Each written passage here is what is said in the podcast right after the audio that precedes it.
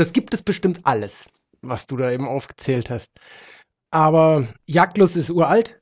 Hat jeder von uns irgendwie ein bisschen, ob beim Angeln oder beim Vögel mit den Augen bejagen im Wald, Vögel nachgucken. Und man schießt auch nicht immer, wenn man auf dem Hochsitz sitzt. Keine Ahnung, wenn das äh, Wild, was da vorbeispaziert, gerade keine Jagdzeit hat, dann äh, beobachtet man, man das natürlich. Adrenalin ist auf jeden Fall auch dabei. Allerdings, das kommt ganz auf den Zustand von einem selber an. Wer schon 60 Jahre jagt oder, oder es lang wahrscheinlich schon 10, hat jetzt nicht mehr so das Adrenalin. Ähm, Herzklopfen, ja. Blutrünstig. Die Menschen sind so divers, da gibt es so viele, die Quatsch machen mit der Jägerei. Genauso wie Leute, die zu schnell Auto fahren. Mir geht es jetzt eigentlich mehr um den, um den Faktor der Nachhaltigkeit bei der Jagd. Du hast mir mal erzählt, dass hier im Schwarzwald zum Beispiel, jetzt mal auf die Region bezogen, gibt es viele Fichten und was jetzt wieder angepflanzt werden soll, sind Tannen, weil die dem neuen klimatischen Bedingungen eher trotzen können. In ganz Deutschland, in ganz Europa ändern sich so ein bisschen die, die klimatischen Standortseigenschaften, also Niederschlag und äh, Temperatur vor allem. Warum es hier so viele Fichten gibt im Schwarzwald, liegt daran, dass um 1800 in Deutschland es so gut wie keinen Wald mehr gab. Vorher wurde Wald gerodet, also um das Jahr 0 bis 1000, als die Leute sesshaft wurden, die Germanen und Alemannen, haben sie Wald gerodet und Äcker und Weidewirtschaft und Viehwirtschaft betrieben. Und dafür brauchte man Holz, um Häuser zu bauen. Da haben sich Adelsgeschlechter rausgebildet irgendwann und also die haben sich das wild angeeignet. Die haben gesagt, wir gehen auf Jagd und ihr nicht. Ihr Bauern, äh, ihr macht schön Feld und Weide und Kühe und so und wir machen äh, Hirsche und Rehe und Wildschweine. Und Wölfe und Bären, die gab es ja auch. Das machte Adel. Und die Bürger haben schön zu arbeiten. Dann gab es die Bauernkriege um 1600, die haben sich da aufgelehnt, weil nachts die Felder völlig verwüstet wurden. Es gab riesige Bestände von Hirschen und, und, und, und Rehen eben, riesige Überpopulationen, die der Wald nicht mehr vertragen hat. Der Wald, der, der wurde kahl gefressen und kein neuer Wald kam auf. Dann sind die Tiere auf die Felder raus und haben die Felder auch kaputt gemacht. Und da haben die Bauern sich aufgelehnt.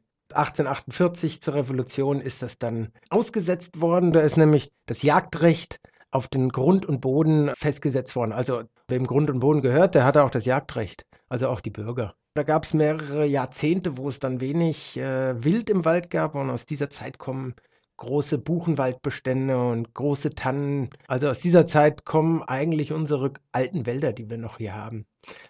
1800 bis 1900, man kannte nur Holz als Energieträger.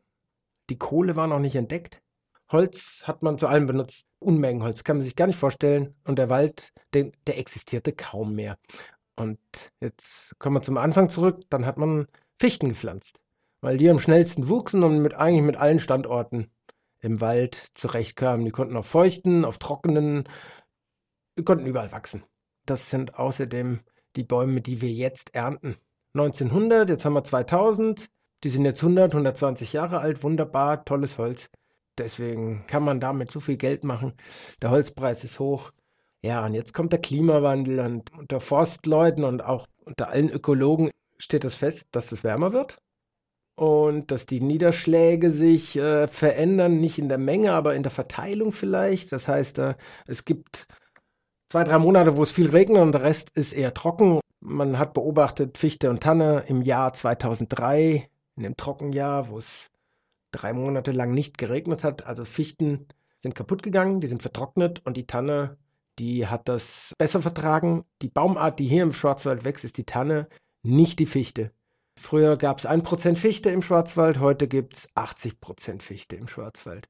Alles anthropogen, bestimmt, durch den Menschen gepflanzt und gezüchtet. Es sind keine Wälder mehr, es sind eigentlich Plantagen, die jetzt wieder so langsam zurückgeführt werden in natürliches Gleichgewicht, auch mit den Tieren, also auch mit der Jagd. Jagd und Forstwirtschaft hängt ganz nah beieinander. Wir werden es gerade schon von großen, von großem Raubtieren, dem Wolf und anderen, die es ja teilweise nicht mehr gab, jetzt wieder, die jetzt wieder zurückkommen, aber auch wahrscheinlich in einem kleinen Rahmen. Also zuerst habe ich gehört in Brandenburg wurden Wölfe gesichtet, jetzt hier auch in Baden-Württemberg. Aber dann hieß es von Seiten der Jäger, die reißen nichts, weil sie nichts zu fressen finden? Oder wie ernährt sich so ein Wolf? Ja, von Mäusen auch. Ist eine recht extensive Jagd. Also man braucht nicht viel Energie, um Mäuse zu jagen. Eigentlich ganz praktisch. Jeder Wolf will natürlich rumliegen und äh, sein Essen geliefert bekommen. Für eine Jagd nach einem Reh braucht er sehr viel Anstrengung. Hirsche noch mehr. Also das ist nicht das primäre Beutetier.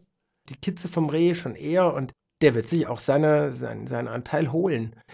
Es ist natürlich irgendwann dann auch ein Konkurrent vom Jäger. Das ist auch, so wie ich weiß, im neuen Jagdgesetz von Baden-Württemberg äh, geregelt. Wie beim, beim Bauern, wenn, der, wenn das Wildschwein Mais wegfrisst, dann kriegt er den Mais bezahlt, der Bauer. Habe ich das jetzt richtig verstanden? Die Jäger werden entschädigt, wenn der Wolf was reißt, was den Jägern hätte zu, zugestanden, in Anführungsstrichen? Äh, wild ist wild, das gehört niemand. Erst wenn ich es erlege, eigne ich es mir an und darf es dann behalten wer das Jagdrecht auf diesem Grund und Boden hat. Ansonsten sind es Wildtiere und die gehören niemand.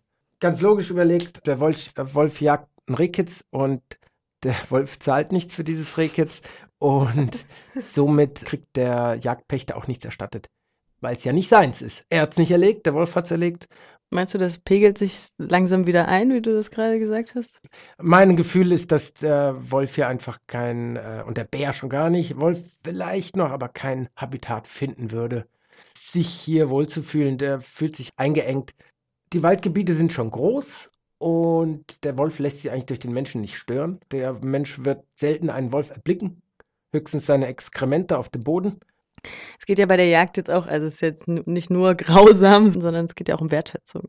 Ja, warum ähm, jagt man überhaupt? Jede unbefriedete Fläche muss bejagt werden laut Gesetz. Eine befriedete Fläche ist eine Siedlung zum Beispiel oder Sportplatz. Alle Wälder werden bejagt und haben Eigentümer und der Eigentümer ist darauf verpflichtet, darauf zu jagen. Bis vor kurzem, bis zum neuen Jagdgesetz, gab es Abschusspläne. Die werden auf drei Jahre festgelegt. Also man guckt sich vorher den Wald an. Wie sieht der Wald aus? Äh, gibt es viele Rehe? Sind viele Tannen verbissen? Es gibt bestimmte Pflanzen, eben auch die Tanne, die sehr gern gefressen wird. An den Bäumen sieht man dann, wie viele Rehe im Wald sind.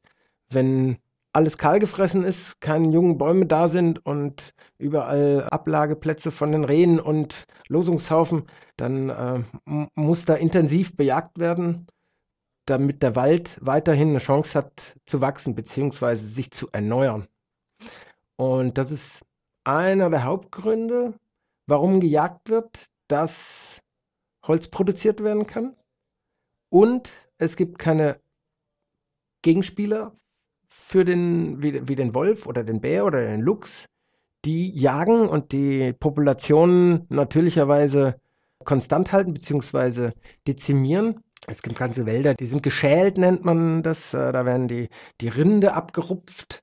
Das setzt sich dann über das äh, Baumleben fort. Die, die Wunde heilt nie wirklich zu. Der Baum fault innen. Und also es kann kein Holz produziert werden, was man vermarkten kann.